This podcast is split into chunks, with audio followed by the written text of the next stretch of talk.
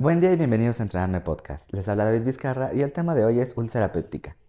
La enfermedad ulcerosa péptica es una patología del tracto gastrointestinal caracterizada por el desequilibrio entre la secreción de la pepsina y la producción del ácido clorhídrico, que provoca daño a la mucosa del estómago, dodeno proximal, la del esófago distal y aunque también puede afectar al dodeno distal y yeyuno. La úlcera péptica es un defecto en la pared que se extiende a través de la muscularis mucosa. Se considera como úlcera péptica complicada aquella que se extiende más allá de las capas profundas de la pared, submucosa o muscular propia, pudiendo provocar hemorragia gastrointestinal, perforación, penetración u obstrucción. La incidencia es máxima entre los 55 y 65 años de edad, relación de sexo masculino y femenino de 2 a 1. Dentro de los factores de riesgo, el Helicobacter pylori se encuentra presente en el 80% de las úlceras. Secreta toxinas, estimula la reacción inmunitaria y la producción de gastrina. Los AINES representan el 55% de las úlceras no infectadas por Helicobacter pylori. También se encuentra el antecedente familiar de estados hipersecretores, como gastrinoma o síndrome de Solinger-Ellison, tabaquismo y alcoholismo. Dentro de las úlceras por estrés, múltiples úlceras superficiales en el fondo gástrico, secundarias a isquemia de la mucosa, choque, hemorragia, desnutrición, síndrome de Cushing y síndrome de Curlings. La clínica de la úlcera péptica se caracteriza por dolor en el epigastrio que alivia con las comidas y reaparece una o dos horas después. El dolor súbito e intenso que presentan los pacientes con perforación gástrica o duodenal es debido a la rápida instalación de una peritonitis química, seguida de respuesta inflamatoria sistémica. El síntoma principal es dolor abdominal en un 70% de los casos, inicialmente epigástrico y posteriormente generalizado, hipotransfrictivo intenso de inicio súbito que exacerba con los movimientos, acompañado de distensión abdominal y datos de irritación peritoneal en un 56.7%, vómito y deshidratación en un 50%, oliguria en un 30% y choque séptico en un 20%. Las manifestaciones clínicas más comunes de presentación del sangrado digestivo alto son hematemesis, sangrado en pozos del café y melena. La actitud diagnóstica para la úlcera gástrica es endoscopía más toma de biopsia. El diagnóstico de perforación se sospecha mediante interrogatorio, los hallazgos de exploración física y la presencia de gas debajo del diafragma, pero solo se confirma con exploración quirúrgica. La evacuación radiológica inicial en busca de neumoperitoneo se efectúa con radiografía de tórax y placa simple de abdomen de pie.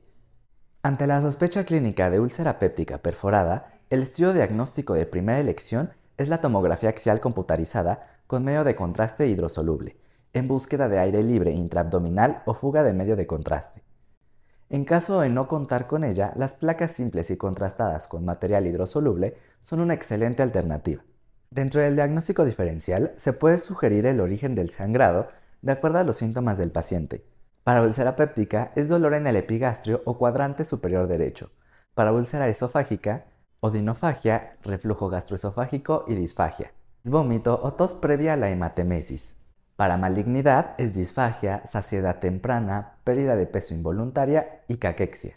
En la cirugía electiva para úlceras gástricas, dentro de las indicaciones tienen que ser úlceras grandes, mayor a 2 centímetros, úlcera crónica o complicaciones por úlceras, dependencia de AINE, fracaso de tratamiento contra Helicobacter pylori o pacientes negativos para Helicobacter pylori, e individuos jóvenes menores de 40 años que de otra manera tendrían un curso intratable. Para las úlceras de tipo 1, antrectomía o gastrectomía distal que incluye la úlcera con reconstrucción Bilthrop tipo 1 o Bilthrop tipo 2. Para las tipo 1 y 2, antrectomía o gastrectomía distal con inclusión de la úlcera, Bilthrop tipo 1 o tipo 2 y vagotomía troncal. Para las de tipo 4, escisión de la úlcera o gastrectomía distal con anastomosis en Y de Rokes. Complicaciones e indicaciones para cirugía. La perforación es la indicación más frecuente de la reparación quirúrgica de úlceras gástricas. En el tratamiento encontramos que la úlcera duodenal perforada y contenida en pacientes estables va a utilizar líquidos IV, antibióticos, descompresión nasogástrica y un tratamiento contra Helicobacter pylori. Y en cirugía, biopsia de la base de la úlcera. Y esto para descartar cáncer y Helicobacter pylori. Parche de Gram e iniciar tratamiento con omeprazol. Para paciente de alto riesgo o inestable, va a ser una biopsia de base de la úlcera para descartar cáncer y Helicobacter pylori parche de Graham e iniciar tratamiento con omeprazol.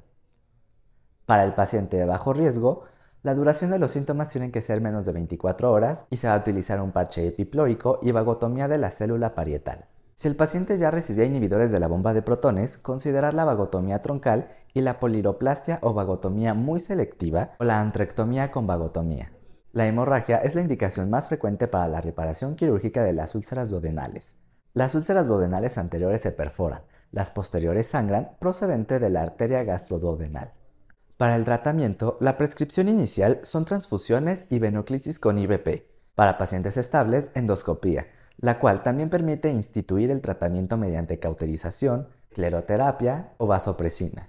La hemorragia mayor o la hipotensión, pese a la transfusión, requieren intervención quirúrgica. Para la cirugía, duodonestomía y ligadura por sutura de la ADG. Pacientes de bajo riesgo, productores de ácido, que nunca recibieron tratamiento médico, solo la ligadura en tres puntos, biopsia para descartar Helicobacter pylori y tratamiento médico posoperatorio con IVP. Si el individuo es de alto riesgo y ya recibía IVP, considerar la adicción de una vagotomía troncal, un piloroplastia o una vagotomía altamente selectiva. Si la úlcera es grande, mayor a 2 centímetros, en antro prepilórica, considerar la antrectomía más vagotomía. La obstrucción es la complicación menos común. Suele presentarse en pacientes con úlcera crónica y con frecuencia en proximidad al antro, pylori o es duodenal. Para el tratamiento se va a utilizar descompresión con sonda nasogástrica, bloqueador H2 o IVP. En la cirugía, dilataciones endoscópicas en serie. Si no es posible, las opciones se basan en la localización de la úlcera. Si se hallan en el antro, antrectomía, incluida la úlcera con reconstrucción de Winthrop 2 y vagotomía troncal. Si la resección de un pólipo es difícil, se efectúa una operación Winthrop 2 para derivar la obstrucción, con anectomía y una vagotomía troncal. Para el pronóstico, un retraso de más de 24 horas de la resolución de la úlcera péptica perforada incrementan la letalidad de 7 a 8 veces más, así como 3 veces más el índice de complicaciones. Con eso terminamos el repaso a úlcera péptica. Les habla David Vizcarra para Entrenando Podcast. Nos escuchamos en el siguiente tema.